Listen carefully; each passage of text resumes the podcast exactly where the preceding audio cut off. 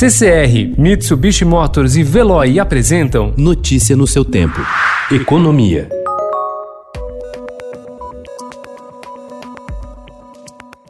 A agricultura vai colher esse ano um dos seus melhores resultados no campo. Se da porteira para fora os impactos do coronavírus na economia se revelam desastrosos para os balanços de grandes empresas, no agronegócio o ano será de recorde de receita. Levantamento feito pela Confederação Nacional da Agricultura e Pecuária mostra que o valor bruto da produção atingirá 728,6 bilhões de reais, um aumento de 11,8% sobre 2019, maior cifra em reais da história do setor.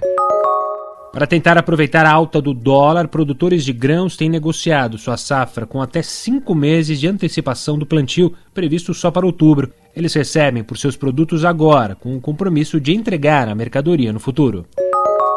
Os fundos de pensão foram pegos no contrapé pelo coronavírus. Com um patrimônio equivalente a 13% do PIB e pagamentos anuais de 60 bilhões de reais aos participantes, eles vinham reduzindo seus déficits que, no agregado, passaram de 76 milhões de reais em 2015 para 26 milhões de reais em 2019. Com a queda na bolsa, o Ibovespa já recuou 26% no acumulado desse ano. O sinal de alerta volta a acender no setor.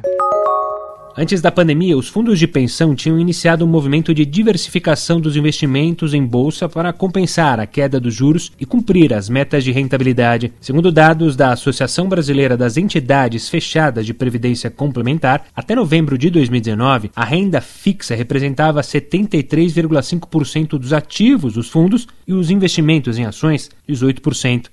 Naquele mês, com os juros em queda, a rentabilidade dos investimentos ficou negativa em 0,15%, enquanto a renda variável ficou positiva em 0,5%. O resultado era um indicativo de que as carteiras precisavam apostar em ativos de maior risco. Notícia no seu tempo. Oferecimento CCR e Mitsubishi Motors. Apoio Veloy. Fique em casa. Passe sem filas com o Veloy depois.